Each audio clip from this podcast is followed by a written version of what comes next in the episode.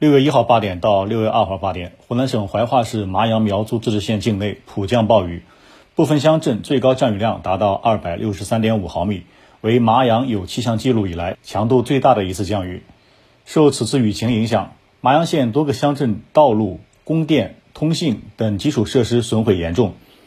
县内多处道路发生山体滑坡塌方，一度导致交通中断。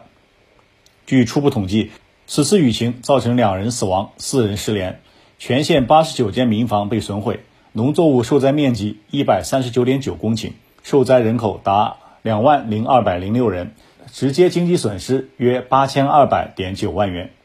灾情发生后，市县两级迅速调派应急、消防、医疗、交通、通信等救援力量施救，同时积极组织做好受灾群众转移和安置等工作，最大努力降低灾情影响。截至六月二号晚上九点多，麻阳县已成功转移一万三千四百八十八名受灾群众。在麻阳县受灾严重的高村镇通灵溪村，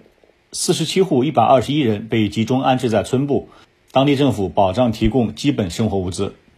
湖南省怀化市麻阳苗族自治县高村镇通灵溪村村民黄秀英说：“供我们吃，供我们住，我感到十分的温暖。”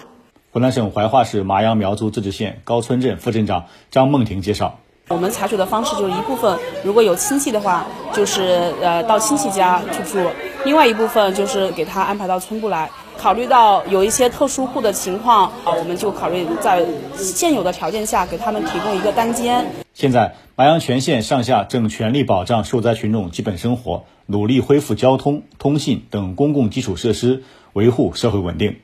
这是新华社记者丁春雨发自湖南怀化的报道。